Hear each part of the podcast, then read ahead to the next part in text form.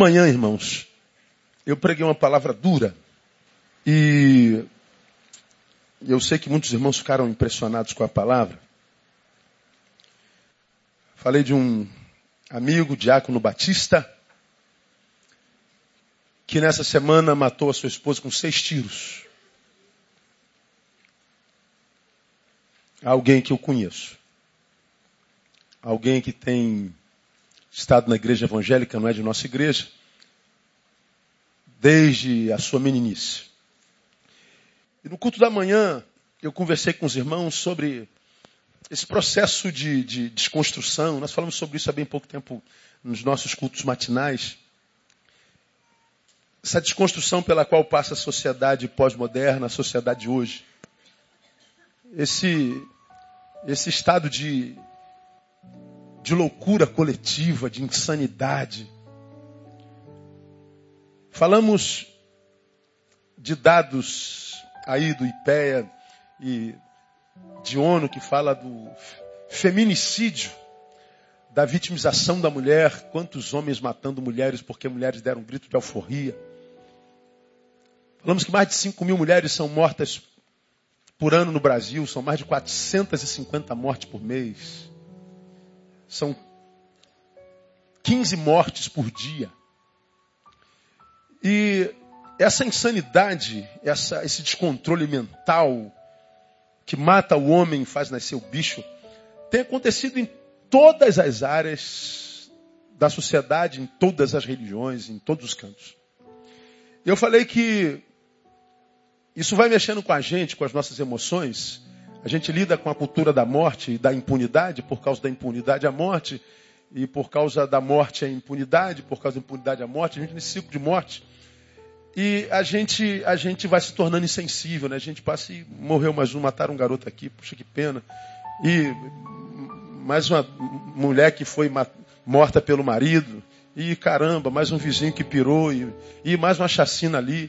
A gente está tão acostumada com isso que a gente já não se espanta mais. De alguma forma a gente morre junto, né? Como eu tenho falado. A, a ausência da vida no outro já não nos toca tanto porque nós também temos perdido vida de alguma forma. Não chegamos ao cúmulo da morte biológica, mas um tipo de morte nos alcançou. De modo que a vida vai perdendo valor em nós ao ponto de a gente não chorar mais a dor da morte de ninguém. Tudo muda quando acontece no nosso quintal, não é? Porque a gente acredita que só acontece na casa do vizinho. Então eu fiz um, eu fiz um apanhado. E ministrei uma palavra também da boca de Paulo quando ele falou sobre Fígelo e Hermógenes. Ele diz que todos me abandonaram. E Paulo, então, nesse texto, nos ensina, e ele estava, lembra, falando a Timóteo que começava, ele estava no final, ele estava falando, Timóteo, a graça de Deus em nós não é poder para prender ninguém conosco ou em nós. A graça de Deus é graça não para exercer poder sobre quem quer que seja, mesmo que seja o marido ou esposa. A graça de Deus em nós, Timóteo, não é graça para aprisionar ninguém a nós. É o contrário, graça de Deus em nós é graça para nos manter de pé quando os que queríamos estivessem conosco vão embora. Aí ele escreve a Timóteo dizendo: ah, Todos me abandonaram, entre eles Fígelo e Hermógenes. Ele está falando de um abandono total e ele diz, inclusive, aqueles com os quais eu tive uma relação mais íntima, aqueles sobre os quais eu investi a minha vida, aqueles com os quais eu compartilhei não o que eu tenho, mas o que sou, aqueles a quem eu tratei como filho, aqueles a quem eu gerei no meu ventre, aqueles que são meus filhos espirituais, aqueles que eu imaginei jamais me abandonariam, ainda que todos me abandonassem, mas até estes me abandonaram. Mas ele está dizendo, eu te escrevo, Timóteo. E ele escreve, Timóteo, dizendo, meu amado Timóteo, graça, paz, misericórdia. Paulo, a despeito do abandono, inclusive daqueles que ele jamais imaginaria o abandonassem, ele continua sendo doce, gentil e abençoador. E ele então escreve a Timóteo dizendo: Todos me abandonaram, inclusive os que na minha concepção eram inabandonáveis. Não sei nem se é essa palavra. Jamais me abandonaria. Então ele, ele ensina a Timóteo assim: Timóteo, a graça de Deus em nós não é poder para prender ninguém a nós. A graça de Deus em nós é o oposto. É graça para nos manter de pé quando a gente perde gente. Então ele está falando, você vai perder gente, você vai ser abandonado, aquela coisa toda. Então nós, nós ministramos uma palavra séria, grave. E teve uma repercussão tremenda. Eu queria que você pegasse essa palavra logo mais, encomenda ali com o Jorge, que eu acho que vale muito a pena ouvir essa palavra de manhã, porque foi muito pertinente e contextualizada. Nessa noite, eu queria ler com vocês 2 Timóteo capítulo 2, um versículo, o 16. E eu vou explicar a vocês porque a gente vai ministrar essa palavra. 2,16 de 2 Timóteo. Você já abriu, amém? Olha o que a palavra diz. Mas evita as conversas vãs e profanas. Por quê, Paulo? Porque os que delas usam passarão a impiedade ainda maior, e as suas palavras alastrarão como gangrena. Evita conversas vãs, profanas.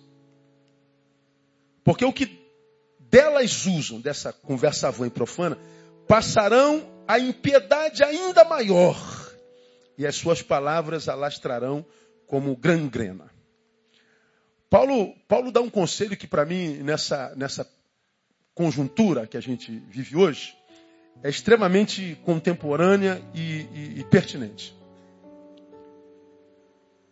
Paulo está dizendo a Timóteo assim, Timóteo, você vai passar por momentos na vida, e ele fala isso nos versículos anteriores, tomando por base o que eu preguei de manhã, em que você, como eu, passará por traições, abandonos, você terá momentos difíceis na vida, você passará por injustiças e trairagens que doerão em você tão profundamente como doeu em mim, que se você não vigiar, tomarão conta do seu coração e gerarão dentro de você uma doença tão grande que vai mudar, modificar a produção da sua boca. Como quem diz, eu sei que você é um pregador, você é um abençoador. Suas palavras até hoje, porque você é um vocacionado, têm sido alimento para que para os que o ouvem. Sei da tua origem, fala da avó dele, da mãe dele, Eunice e, e, e Lloyd. Sei de onde você veio, sei das tuas origens, sei da tua vocação e sei o quanto você, Timóteo, é um jovem abençoador. Mas porque é jovem, eu te estou aconselhando como alguém que já está passando desta. Você é, é, não pense que em Cristo Jesus você só terá alegria, não. Você será abandonado como eu fui. Você será traído, machucado, ferido. Será um candidato a doenças de toda sorte. E se você não aprender a lidar com isso, modificarão a constituição do teu coração, a conjuntura da tua alma, as entranhas do teu ser e daqui a pouco, sem que você se aperceba, a tua palavra deixa de ser vida, passa a ser morte. Tua palavra deixa de ter conteúdo, passa a ter uma palavra vã, uma palavra vil, uma palavra fútil. E se isso acontecer com você, acredite, a impiedade gerada pela dor alastra em você, contamina muita gente, você vai de mal a pior. Sobretudo, Paulo está dizendo, cuidado com aquilo que acontece do lado de fora. Porque isso pode gerar algo do lado de dentro que piora ainda a tua situação. Ele fala da produção dos lábios. Eu tenho falado sobre isso repetidas vezes. O texto diz que, que, que, que ele, ele, ele, ele, ele vive esse momento eh, terrível na sua vida, esse momento doloroso ah, na, sua, na, sua, na sua história. Então, ele manda que ele tenha cuidado com a produção que ele vai ter na vida. Bom, quando a gente fala de, de produção de vida, a gente se lembra que Paulo foi um apóstolo, e acho que foi o único na Bíblia, cuja visão relacional era diferente de todos os outros apóstolos e todos os homens que eu vejo na Bíblia Sagrada. Por exemplo, Paulo foi um cara que dava valor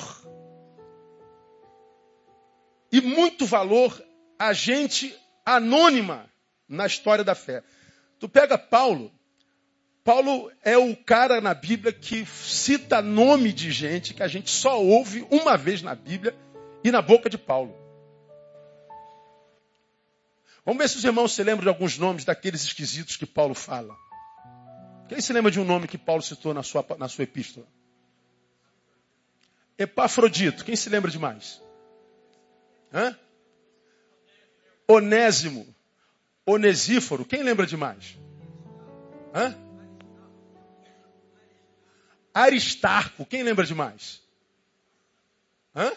Epáfras. Quem lembra de mais? Hã?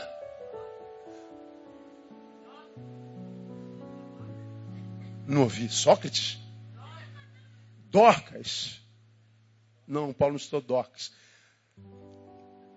Demas, Epáfras, Epafrodito, Onesífaro. E por aí vai. Aí, eu estive analisando. Toda vez que você vê Paulo citando esses nomes, você descobre que a maioria deles só aparece essa vezinha no Evangelho.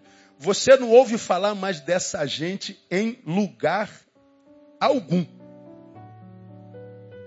Só Paulo citou o nome dessa gente. Um desses camaradas, 2 Timóteo capítulo 2, foi Onesíforo, e nós falamos sobre Onesíforo, você se lembra? Capítulo 2, ou capítulo 1, versículo 16. Deixa eu ver se é isso mesmo. 1,16. Volta uma página aí. O Senhor conceda misericórdia à casa de quem? Onesíforo, diga Onesíforo. Diga assim para quem está do seu lado, um bom nome para quando seu filho nascer. Diga para ele. Aí ele vai chamar de, o apelido vai ser Nezim. Onesíforozinho. Nezim, vem cá, papai. Nezinho, papai está chamando. Nezinho, sua mãe está chamando. Aí quando a mãe falar o nome todo, Onesíforo. É que ela tá brava. A gente sabe como é isso, né? Nossa mãe, quando tá brava com a gente, fala, seu Neil Teixeira Barreto, venha cá. Eu já sabia que era pau. Não tinha jeito. Paulo, ele cita um monte de nomes. Um monte. Ele, ele, ele abençoa os que o abençoaram. Ele libera a palavra de graça sobre os que foram graça na vida dele. Ele não esquece. Ele não abandona. Ele não larga entregue ao esquecimento. Ele faz questão nas suas epístolas, em Timóteo tem um monte desses nomes, de, de exaltar aquele que, quem sabe, num momento histórico, numzinho, fez diferença na sua história. Ele não abre mão de exaltar esses anônimos. Paulo não foi alguém, mesmo sendo um dos últimos apóstolos, ou o primeiro após a morte de Jesus, ou o último ante a morte de Jesus, ele não procura os grandes apóstolos que andaram com Jesus, como Pedro, como João, como Tiago. Não, Paulo. Nós não vemos ele atrás dos caras que andaram com Jesus.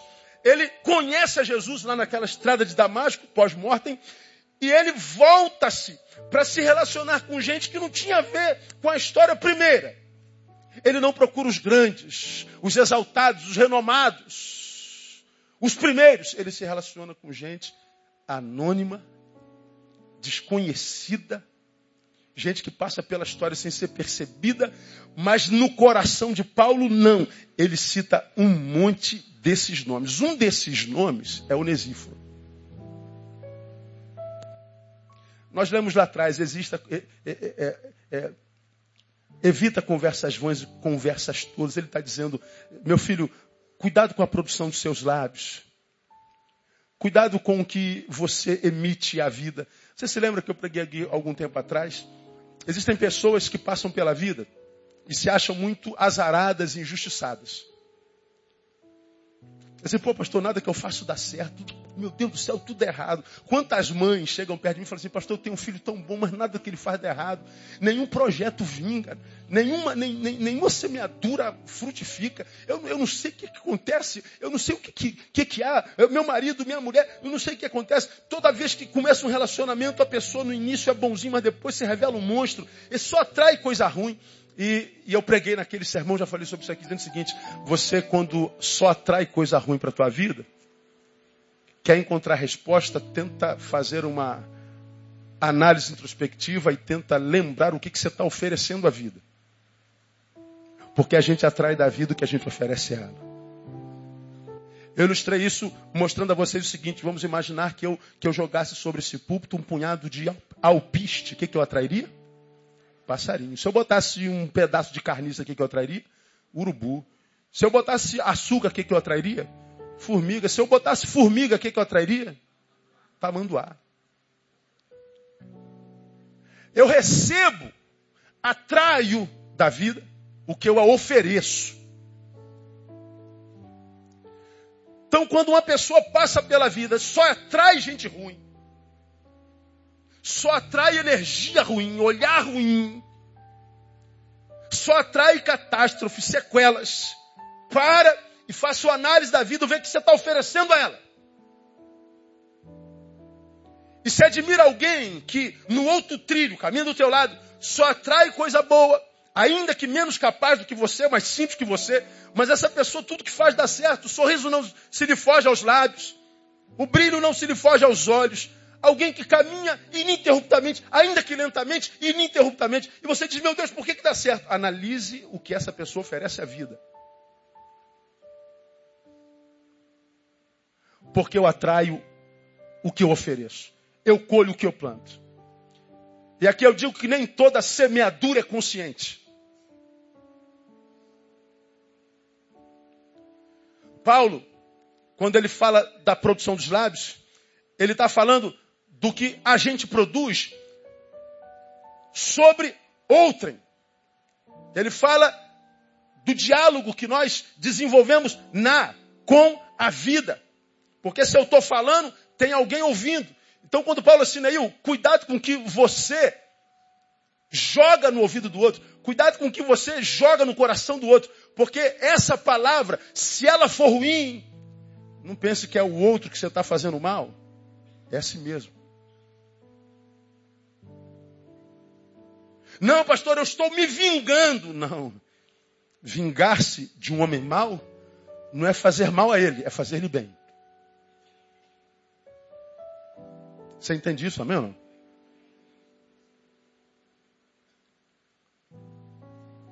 Vingar-se de alguém que lhe negou a mão e o socorro, não é negar-lhe a mão e socorro, é socorrê-lo quando ele mais precisar.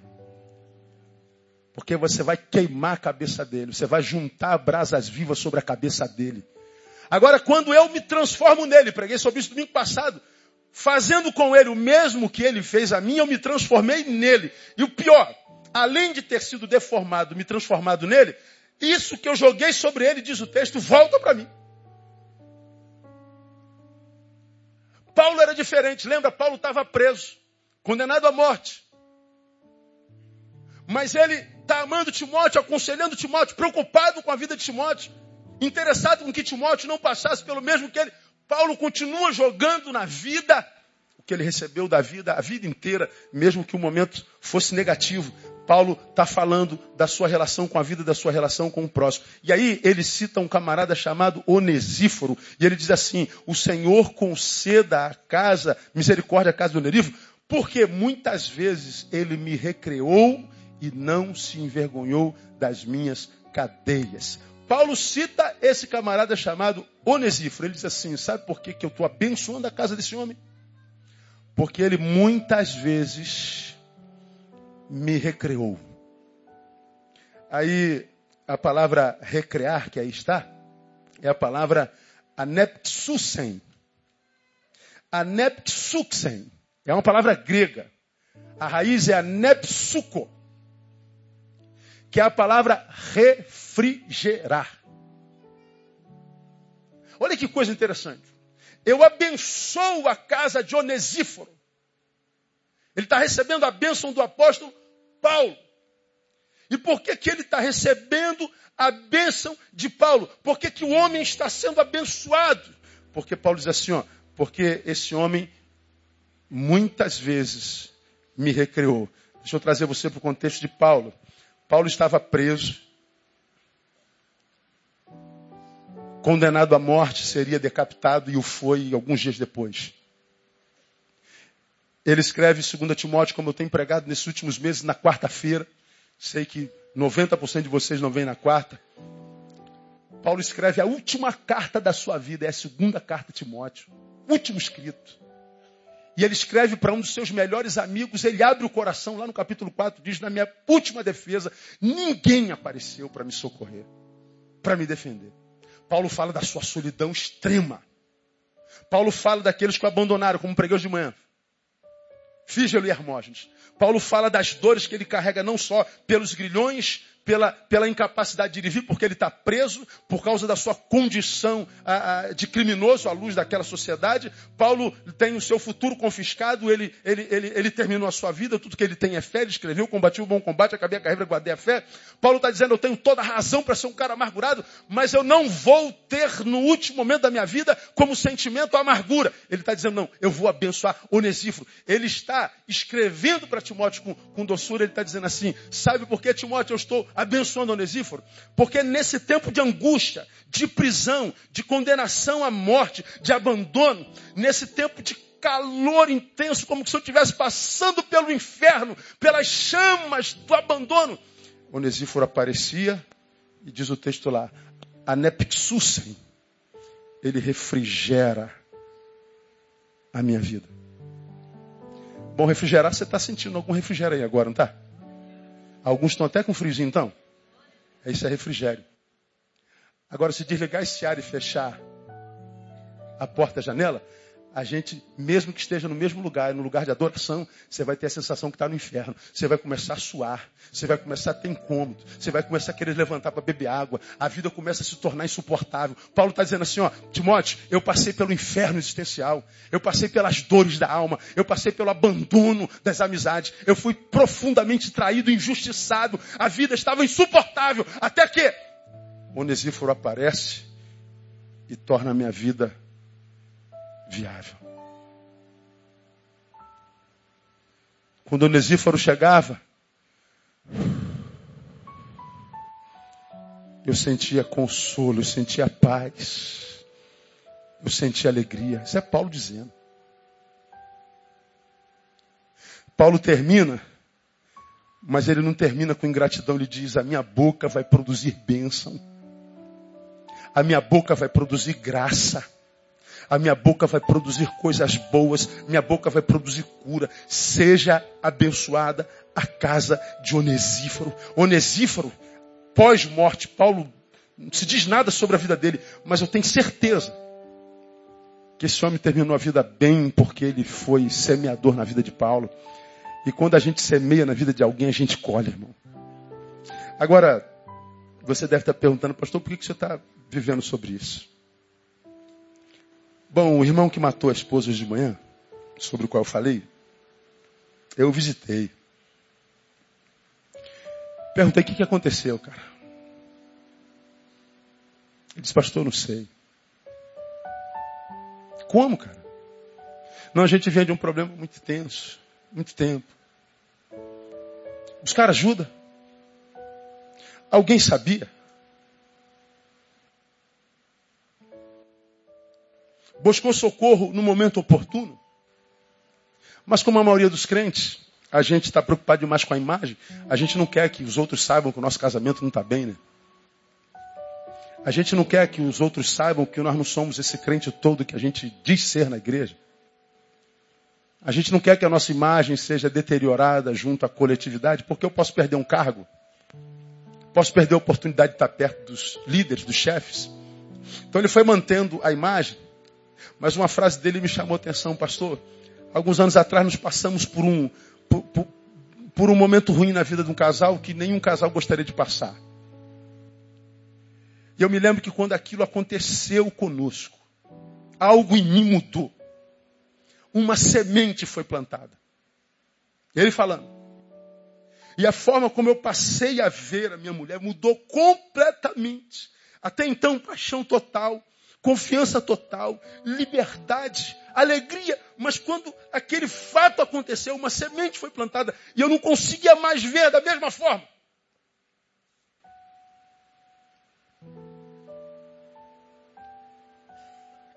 O mundo mudou, porque a visão mudou, lembra?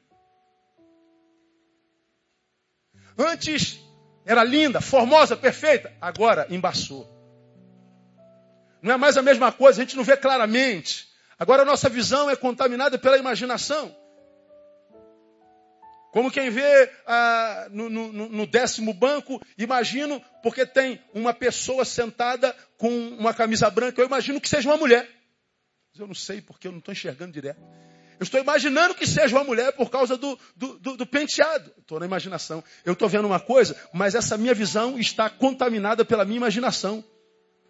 E por que, que a imaginação contamina a visão? Porque a visão não está boa, porque se a visão tivesse boa, agora eu sei que é uma mulher que tem uma, uma, uma pulseira tipo pérola na mão, branca, que combina com a camisa branca, da de calça comprida. Do lado tem uma mulher que está com vestido floral, do lado tem o um irmão sentado do lado da mulher. Eu, aí pronto, está tudo bem definido, porque a minha visão não está contaminada pela imaginação. Ele está dizendo assim, pastor, minha visão dela mudou completamente. E aí, quando essa pessoa que a quem se amava tanto agora está longe, bom, a visão que nós tínhamos agora é contaminada pela imaginação. Está fazendo o quê?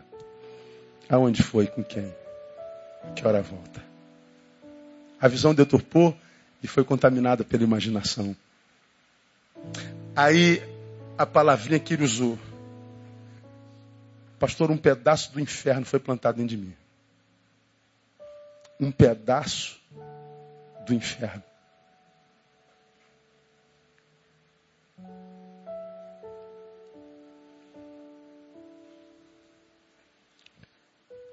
O inferno tem a perspectiva bíblica de ser conhecida com chama,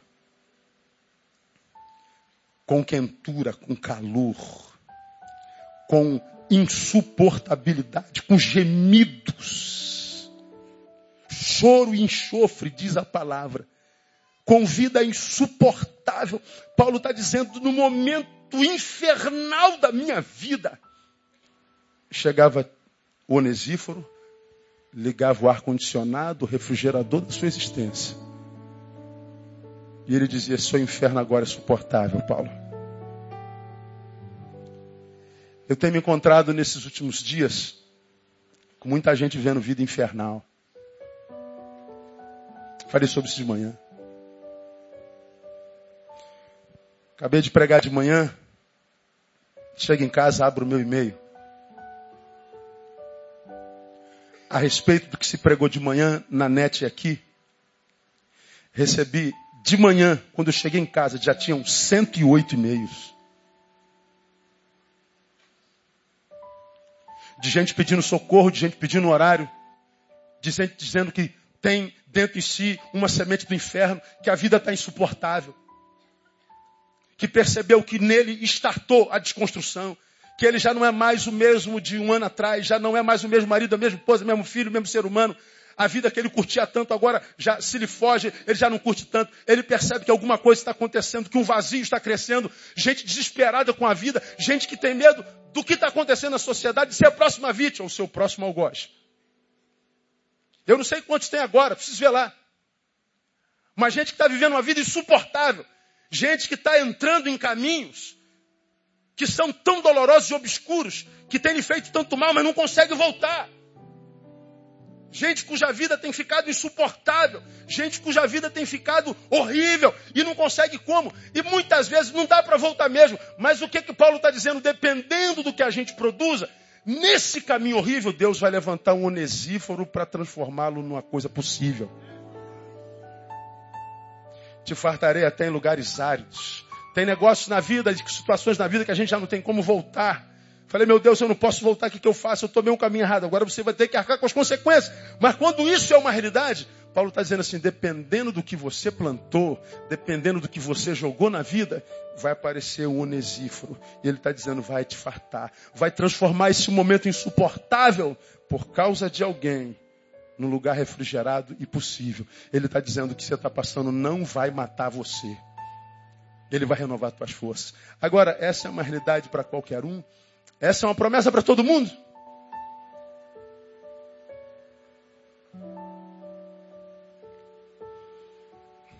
Eu não acredito que seja. Porque se fosse, não tinha tanta gente desistindo da vida como está, não havia tanta gente se matando como está, não havia tanta gente matando o outro marido, matando mulher toda hora. 5.500 assassinatos de mulheres todo dia, todo, todo ano. Se eu não me engano, o número que eu disse de manhã é 452 por mês. 15 mulheres mortas a cada hora. Por que, que essa sociedade produz tanta morte? Por que, que essa sociedade produz tanta violência, tanta desgraça? Porque a gente liga esse maldito desse televisor, desse jornal, a gente só encontra desgraça. Agora aqui, semana, em, em, em, em Realengo, sete, sete assassinatos. Tem gente aqui na igreja que mora do lado daquela casa. Agora veja, o que mais me espanta não é que esses sete pessoas, sete pessoas foram mortas. Só que sabe o que, me espanta? É que tu entra no, no, no face de um membro da igreja e fala assim, menos sete. Policial, né? Menos desgraçado.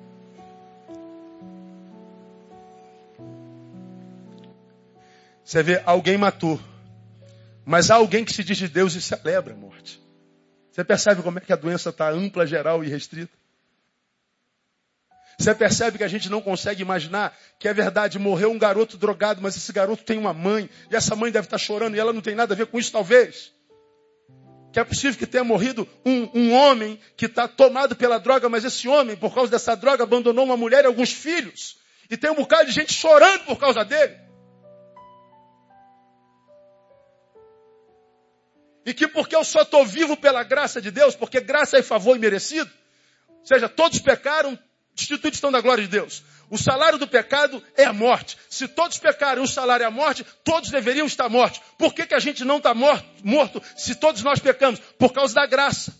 Graça é vida imerecida. Eu só estou vivo por causa da graça de Deus. Não é mérito, não é porque eu sou bom. Então, se eu só estou vivo por causa da graça, quando alguém morre, eu devo sofrer por ele. Mas não, a gente vê crente celebrando a morte de alguém por causa dos feitos dele. Ele adoeceu com a droga, aquele adoeceu fazendo juízo e eu adoeço celebrando. Na verdade, nós somos todos da mesma raça humana, uma raça adoecida. Agora veja, esse policial que celebra a morte de alguém, verá um momento na vida dele que ele vai passar pelo vale da sombra da morte também. Haverá um momento que essa doença, que já gera indiferença ampla, total e restrita, vai gerar uma dor e um vazio tão grande no peito dele que quando ele precisar de alguém que nesse buraco infernal seja onesíforo para ele, ele não terá. E a gente vai perguntar por que, que Deus não me socorre? Por que, que Deus não me tira daqui? Por que, que Deus não faz alguma coisa? Deus vai dizer assim, porque você nunca plantou o fruto que você quer colher, filho. Onesíforo na vida de Paulo foi uma realidade, porque Paulo gerou Onesíforo. Paulo foi pai de Onesíforo. Paulo gerou Onesíforo na vida espiritual. Onesíforo, Onesíforo. Onesíforo tornou o meio ambiente suportável para Paulo. Assim deve ser a minha vida, assim deve ser a sua vida. Irmão, guarda o que eu estou te falando nessa noite, isso é a palavra de Deus para o teu coração. Dias ruins chegarão.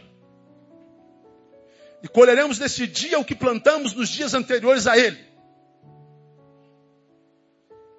E Paulo diz que nosso plantio mormente é pela palavra que a gente emite. Precisamos, no tempo da paz, nos prepararmos para a guerra, porque elas virão. Os dias maus virão. Paulo, no dia mau, está colhendo o que plantou ontem. Agora eu estou vendo gente se matar, sucumbir, morrer ser tomada por depressão, por impossibilidade de vida.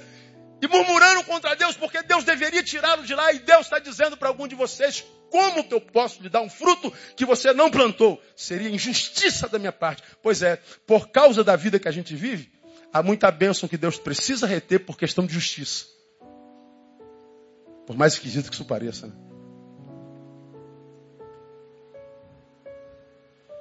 Paulo está dizendo, cuidado com as tuas produções. Cuidado com o que você lança à vida. Agora, nós somos assim, somos onesíforos na vida de alguém. Você que de repente entrou aqui querendo ser abençoado por Deus, Deus tem prazer em abençoar seus filhos, como eu tenho prazer em abençoar minha filha, e você tem prazer em abençoar a sua filha. Agora o que Deus quer saber é o seguinte: você que está é, interessado na minha bênção, você é bênção na vida de alguém. Você que hoje, que no momento da dor, sente a vida insuportável, olhando para trás, lembra de alguma coisa que possa ser colheita para que dela você se alimente. Não, pastor. Não, não me lembro. O Senhor está dizendo, a tua saída não é só oração.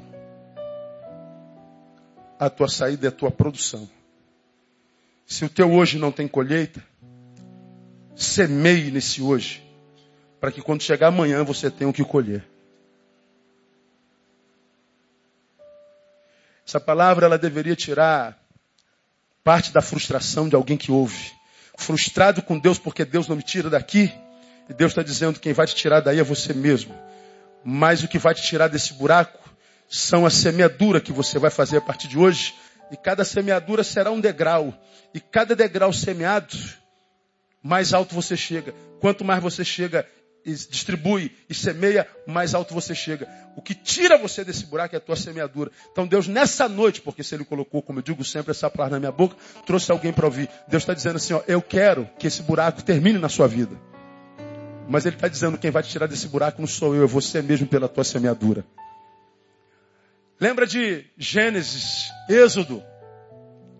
O povo está saindo do Egito e ordem de Deus. E eles vão naquela multidão. Faraó se arrepende, vem com os carros e cavalos. Vamos trazê-los de volta para o cativeiro, vamos puni-los. E eles então estão fugindo de Faraó e eles se deparam com o mar. Diz o texto que Moisés parou, subiu o monte para orar. E Deus diz para ele: Por que clamas a mim? Deus diz: Isso não é hora de orar, Moisés. Mas, Senhor, nós dependemos. Sim, você depende, mas essa hora não é hora de orar. Diga aos filhos de Israel que marche. Isso é hora de agir. Isso não é hora de parar para orar. Isso é de continuar crendo. Isso é hora de agir. Você lembra, está tá correndo aí, ó, na mídia aí, uma irmãzinha ontem que foi fazer Enem e perdeu hora porque estava orando. Quem viu aí? Ah, meia dúzia. Veio orar, começou a orar. Rúbias, canturébias, rabassaias. Legal, olha que coisa bonita, que espiritualidade. Quando voltou, o portão está fechado, está lá fazendo um escândalo no portão. Jesus, abre esse portão em nome de Jesus. Não, Jesus não abre esse portão, irmão. Porque não era de clamar, era hora de entrar na faculdade. Era hora de postura. Por que clamas a mim, Moisés? Diga aos filhos, mas para onde? Para onde você estava indo, Moisés? Eu estava indo para lá, mas tem o mar. Marcha, Moisés. Mas, Senhor, marcha, Moisés. É hora de você crer e agir. Não é hora de orar. Sai daqui da minha presença vai para a presença do povo. E você lembra que, como eu acredito nessa palavra, eu não acredito que, como dizem os filmes, que Moisés bateu na água e a água abriu. Eu não acredito que foi assim. Não precisaria de fé para isso. Como eu acredito, marcha, Moisés. Qual era a direção que eu te dei? Aquela. Mas tem um mar na frente, então continua marchando, Moisés. E Moisés entrou na água e nada de mar abrir. Mas, Senhor, marcha, meu filho, acredita no que eu estou te dizendo. E ele foi marchando, a água está subindo. Tinha tudo racionalmente para voltar. Mas Deus disse: não é hora de orar, é hora de marchar. Ele está marchando, a água está subindo. Mas olha, meu, meu filho, marcha. E ele está marchando por causa da palavra que Deus deu a ele. Ele está marchando, a água está subindo, o povo dentro, você está maluco, você vai matar a gente, todo mundo. Você está você tá maluco, você pirou, marcha, meu filho. Entre ouvir a voz da multidão de Deus, ele escolheu ouvir a voz de Deus, e ele está marchando, está marchando para a morte, mas porque ele obedeceu, quando o mar passou e não tinha mais o que ele fazer, aí o mar abriu. Abriu porque ele agiu e obedeceu. A oração não resolve tudo. Houve um momento na história em que Deus, lá em Lucas, em Jesus, quando sobe, ele diz: Fique em Jerusalém até que do alto você seja revestido de poder. Ou seja, agora você não vai meter o pé no não, você fica parado. Até que você seja revestido. E eles ficaram. Não sai para pregar, não sai para evangelizar, não sai para curar, não sai para nada, fica aí. E eles ficaram. Há um momento mais adiante que a palavra diz: ó, foge. Foge da idolatria. Foge da prostituição. Veja, já preguei sobre isso aqui. Há um momento que Deus diz: mete o pé na porta desse mar e vai. Nada de oração. Chega uma hora que ele diz: espera. Chega uma hora que ele diz: foge. Isso é atitude.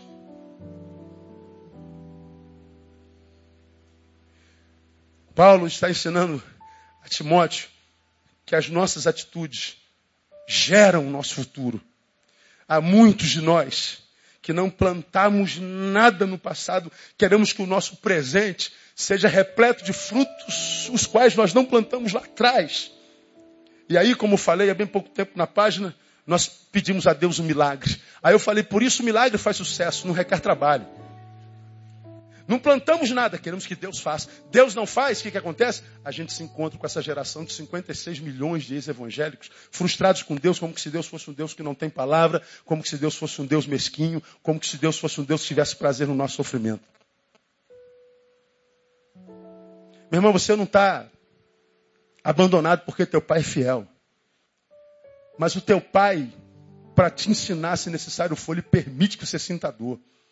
E ele te ama de tal forma que está aqui dizendo: Eu não vou te enganar. O que você vive hoje, você plantou ontem. E se você quer mudar a tua realidade, começa a plantar diferente hoje. E você vai ver que se eu não te tirar dessa situação, dessa situação eu gero milagre na tua vida para que você encontre onesíforos no caminho que vão refrigerar a tua vida no nome de Jesus. Interessante, eu estava, eu passei o dia na igreja, estava no, no, no site do Caio e ele estava contando uma experiência. Chuva torrencial em Brasília. Palmas no portão. Palmas no portão. Palmas no portão. Palmas no portão. Insistentemente, palmas no portão. Palmas, chuva, frio. E ele ali, embaladinho, no, no pijaminha e no edredomzinho. Ele olha pela janela, tem um velho barbudo. Uma figura quase mendicante. Ele desce, na porta, fala com o homem lá, lá no portão. Pois não, senhor, o que, que eu posso ajudar? O velhinho junta as mãos e diz, senhor, me perdoe, eu sei que estou incomodando. Uma chuva dessa com frio desse tirar o senhor tão insistentemente. Eu tenho uma necessidade, ele mostrou uma receitinha, estou precisando de uma ajuda. Qualquer coisa, qualquer centavo, qualquer coisa que o senhor me der vai me ajudar. Caio sentiu o desejo de ajudar, ele botou a mão no bolso, achou seis mil reais. Deu seis mil reais. Ah, muito obrigado. Embora. Ele entrou quando chegou lá em cima, ele, ele disse assim, ouvi o Espírito Santo estar no meu coração na hora. E o Espírito Santo falou assim, aquilo era tudo que você tinha para me dar mesmo. É o Espírito Santo falando com ele. Olha a pessoa na qual ela fala: Isso era tudo que você tinha para me dar mesmo. Ele disse que o coração dele queimou. Ele achou 100 reais lá, que era o que ele tinha naquele momento. Desceu, foi na chuva, agora saiu do conforto dele na chuva. Abriu o portão, Ei, moço, moço, vem cá, vem cá. Aí o moço voltou. Eu lhe abençoei a quem da minha possibilidade. Toma aqui, pega 100 reais. Ele diz que o moço botou a mão na cabeça dele. Que a paz do Senhor seja sobre a tua casa, sobre a sua família e sobre tudo que você fizer. Seja abençoado. E o mendigo foi embora. Ele voltou e disse: Eu sei que um anjo do Senhor me visitou na porta da minha casa e me abençoou. Você entende o que eu estou falando para você? Nós podemos muitas vezes fazer muito mais, dar muito mais, sermos muito melhores do que nós temos sido. Podemos dar uma contribuição muito melhor para a vida. Não por causa daquele para quem a gente faz somente, mas por causa do amor que a gente tem por nós mesmos. Eu faço pelo meu semelhante porque a Bíblia diz que eu devo amá-lo tanto quanto a mim mesmo. Então eu faço por ele, mas porque eu amo tanto quanto a mim, eu estou fazendo por mim também. Ah, muito obrigado, moço. Não tem problema não. Eu não estou fazendo por você, eu sei que eu vou colher isso lá na frente. Eu sei que haverá um dia que nós vamos trocar de lugar. Sou eu quem vou estar precisando e você vai estar em condição de abençoar e você vai me abençoar. Alguém vai ser onesíforo. Agora, por causa das circunstâncias que a gente vive, pessoas vão machucando a gente, pessoas vão ferindo a gente, e a gente vai abrindo a boca para amaldiçoar. A gente vai abrindo a boca para fazer a mesma coisa. A gente vai pagando com a mesma moeda porque eu não levo desaforo para casa. Pois é, você não leva desaforo para casa, mas você está semeando amargura no futuro. Você está semeando calor insuportável no futuro. Você está amarrando a sua vida no futuro. Você está transformando a tua vida numa vida inviável, impossível. Por isso eu não me assusto com tanta calamidade, com tanta desgraça. Eu não me assusto mais com tanto suicídio. Estou adoecendo também. Estou perdendo a sensibilidade, deve ser isso. Que é tantos. Todo dia tantos. É tanta desgraça. De forma repetida que a gente, meu Deus, tem misericórdia da gente. Agora, essa palavra de Onesíforo me, me, me, me abençoa demais. Ele está dizendo, ele recreou, ele refrigerou a minha vida. Ele transformou o insuportável em algo suportável. Irmão, todos nós passaremos momentos como esse. Eu acho que esse tempo já chegou na vida de todo mundo. Nós estamos vivendo um tempo insuportável. Você vê, a gente vai criando um mecanismo para não adoecer. Você sabe quanto tempo eu não vejo um jornal, cara? Eu já fui viciado em jornal. Eu já fui viciado em informação. Já falei sobre isso aqui mil vezes. Deve ter uns quatro meses que eu não vejo um jornal. Mas, pastor, como é que o senhor pode ser um pastor contemporâneo não tocando no jornal? Eu não tenho como ser um pastor contemporâneo tocando no jornal.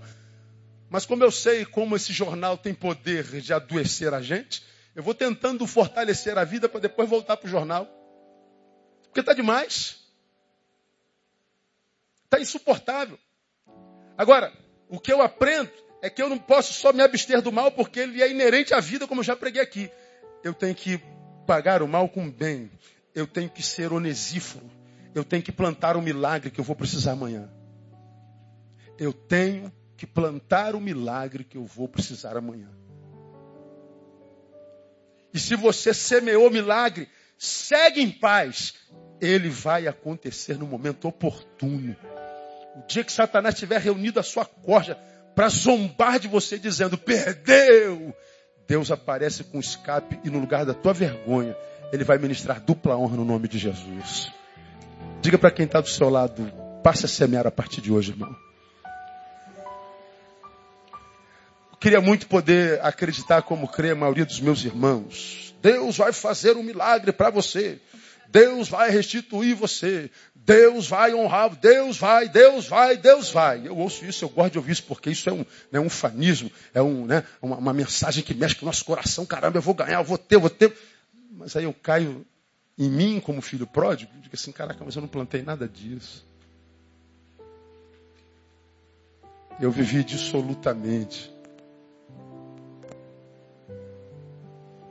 E a porcaria de vivo que eu vivo, vida que eu vivo, tem a ver com o que eu plantei. Ah, pastor, mas o filho pródigo foi honrado. Foi por quê? Porque ele plantou arrependimento, ele plantou maturidade reconhecimento da sua própria miséria. Ele passou a se enxergar e dizer: Eu vou voltar, mas vou pedir perdão, vou me arrepender. E vou pedir a Deus, porque meu pai, porque agora eu me enxergo, que ele me trate como um empregado.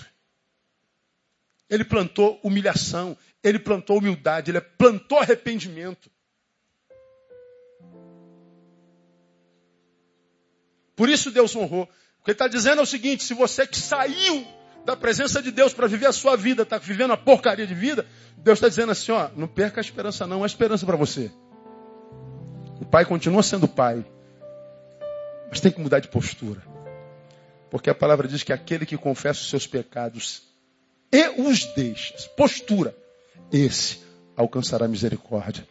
Agora, enquanto a gente continua no pecado joga na conta de Deus a nossa miséria, joga na conta de Deus porque Ele me abandonou, joga na conta de Deus porque Ele não cumpriu a sua promessa, irmão, não há arrependimento e Deus não se comove com isso. Você quer achar onesíforo? Seja onesíforo. Você quer colher banana? Semeia fruto de banana. Você quer colher amizade? Seja amigo. Você quer colher provisão? Semeie. Muda a postura dentro desse vale. Muda a postura dentro desse buraco, dentro desse poço. E você vai ver que ainda há esperança.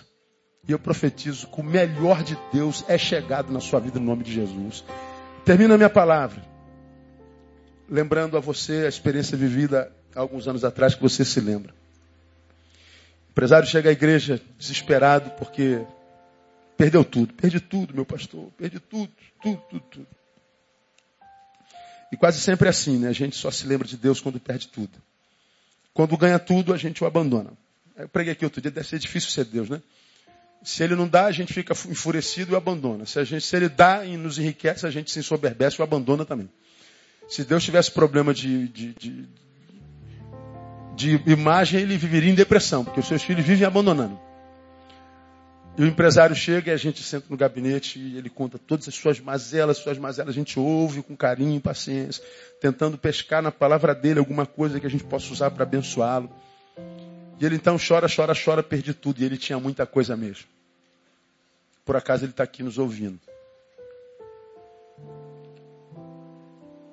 E uma frase que ele usou foi: Pastor, eu cheguei ao fundo do poço. E a palavra que Deus colocou na minha boca foi: agradeça a Deus porque esse poço tem fundo.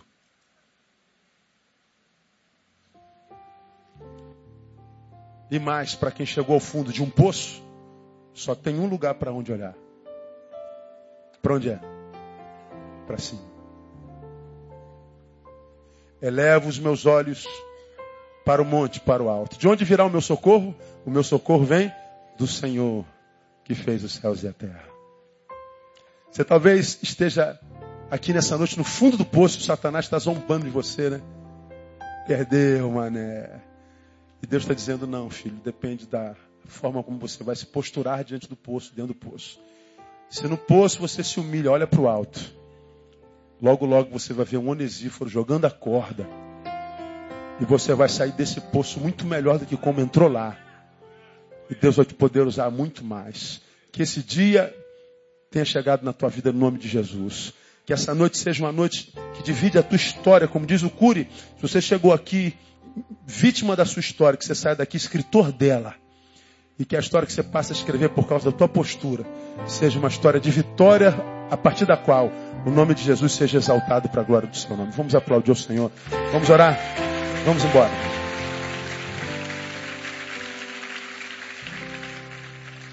Esse nome Onesíforo é um nome que eu nunca mais esqueço. Refrigerar. Né? Eu achei interessante demais. Recrear, né? me recreou. Refrigerar. Anepsuxen. Refrigerou. Ar-condicionado. Refrigerador. Estou no inferno, ele me refrigera. Aí, para a gente orar e ir embora para casa, uma autorreflexão, pergunte a si mesmo: eu tenho sido refrigério na vida de alguém? Será que tu é o inferno da tua esposa? Tu é o inferno da tua, da tua mulher? Será que você é o inferno da tua mãe, do teu pai? Será que você é o inferno dos teus vizinhos? Será que você é o inferno no teu trabalho? Quando você chega, que tipo de, de energias você atrai para aquele lugar? Você atrai o inferno ou atrai o céu? Pois é, hoje, enquanto você ainda não é vítima, você tem a sensação de que tem poder na mão, né? Você parece o Deus do trovão, tu és Thor. Então tu tem o poder de mudar, mexer com os raios, com as nuvens, Como é o nome daquela, daquela mulher do, dos. Tempestade. tu mudas ambiente, olha que poder, pois é. Isso é muito bonito enquanto o raio não cai sobre você e enquanto alguém não tem poder sobre você. Lembra que o mundo é redondo, ele gira, né? Quem está em cima amanhã está embaixo. Quem está embaixo amanhã pode estar tá em cima. O mundo gira. A vitória não é para sempre, como a derrota também não é para sempre. A gente não está alegre a vida inteira, mas também a gente não está triste a vida inteira. A vida é redonda, é um ciclo. Então, no dia que eu estou bem, eu tenho que preparar para o dia que eu tiver mal. Porque quando eu tiver mal, eu sei que porque plantei no bem, eu não me desespero porque eu sei o que eu tenho semeado na vida. Agora, meu irmão, se não tem semeado, segura a peia, como diz por aí, né? Segura a peteca. Porque o que eu tenho visto, como eu tenho ministrado, são 26 suicídios por dia no Brasil. É um a cada 30 segundos no planeta. Um milhão de suicídios por ano. Você já aprendeu mil vezes que um suicida não quer matar a vida, ele quer matar a dor. Ele não quer morrer, ele quer viver, só que não consegue. Então ele prefere a morte à não vida. Pior do que a morte é a ausência da vida. E quando é que a vida de alguém fica pior do que a morte, quando ele está passando pelo inferno, sabedor de que não teve plantio nenhum para colher e que não sabe que só plantando ele vai sair desse inferno. Não é Deus que vai te tirar, ele tem poder para fazer isso. Mas como a gente sabe, ele parece que não faz com todo mundo. Eu já orei muito para Deus curar pessoas que morreram. Eu orei para Deus curar minha mãe, minha mãe morreu. Já pedi a Deus para que eu fosse aprovado em algumas provas e fui reprovado. Sai de casa todo dia pedindo a Deus para que me livre dos acidentes. Há dois meses eu sofri um acidente. Muitas vezes pedi para Deus tirar a tristeza e a pessoa morreu de agonia. Depende dele. A gente só semeia, semeia, semeia. Então, como eu sei que Ele é Deus para pôr, mas também para dispor, eu digo, Senhor, faz de mim um semeador. Até porque, como Paulo diz, ele só dá semente para quem semeia. Alguns são tão egoístas, são tão tomados pelo umbiguismo, isso é neologismo, tão voltados para si mesmo, que eles acham que o que têm vão ter a vida inteira. Não, chega uma hora que acaba. Então, meu irmão, eu sei que Deus está ministrando no coração de alguém nessa noite. Deus não tem prazer nessa dor, Deus não tem prazer nessa agonia, Deus não tem prazer nesse tipo de vida que você está vivendo, mas Deus está dizendo assim, filho, começa a semear. Paulo foi abandonado por filhos de e Hermógenes, Paulo foi abandonado por todo mundo, mas ele continua abençoando Onesíforo, ele continua abençoando Timóteo, ele continuou semeando, de modo que a morte, nem a morte já era problema para ele nem a degola era problema para ele. ele. Ele morreu em paz. A paz que excede todo entendimento guardou mente e coração. Paz, paz é tudo que a gente corre atrás. Às vezes eu quero paz, paz e saúde. O resto a gente corre atrás. Paz e saúde. O resto, pois é. E o que ele tem para nós é paz. Deixo-vos a paz, a minha paz vos dou. Promessa de Deus. Então você que está aqui nesse inferno astral você que está vivendo esse, esse inferno insuportável, esse calor que te queima, que te agonia. Deus está dizendo assim, filho, está chegando o fim desse negócio. Porque a partir deste inferno, você vai lutar contra essa realidade, vai voltar a ser uma bênção. E as portas do inferno começam a cair diante de você hoje. Porque você volta a ser igreja. E contra a igreja, as portas do inferno não prevalecem. Vamos orar ao Senhor. Ó Deus, eis aí o teu povo. Sei que tu és capaz de, num culto do tamanho desse, preparar uma palavra para abençoar uma única vida. Sei que a tua palavra nunca volta vazia. Ela encontra e produz aquilo para o que ela foi destinada. Então, ó Deus, eu te peço nessa noite que, uma vez que eu sei que a tua palavra foi pregada, que é o Senhor quem diz isso. Não permita que Satanás roube esse fruto no coração daquele para quem essa palavra foi direcionada. Que o filho a quem tu quisestes amar nessa noite receba essa palavra no nome de Jesus. Que a filha a quem tu quisestes amar nessa noite com essa palavra, receba essa palavra. Que essa noite seja a noite da, do início da restauração, da restituição. Seja a noite da semente do milagre a semente do milagre que ela vai colher amanhã gera perseverança. Faz do teu filho nessa noite um semeador. E na semeadura do teu filho, ele colhe a liberdade, ele colhe a cura, ele colhe a alegria, ele tome posse da vida que lhe foi roubada de novo. E que ele possa viver abundantemente conforme diz a tua palavra. Nós oramos no nome de Jesus, nosso Senhor que reina.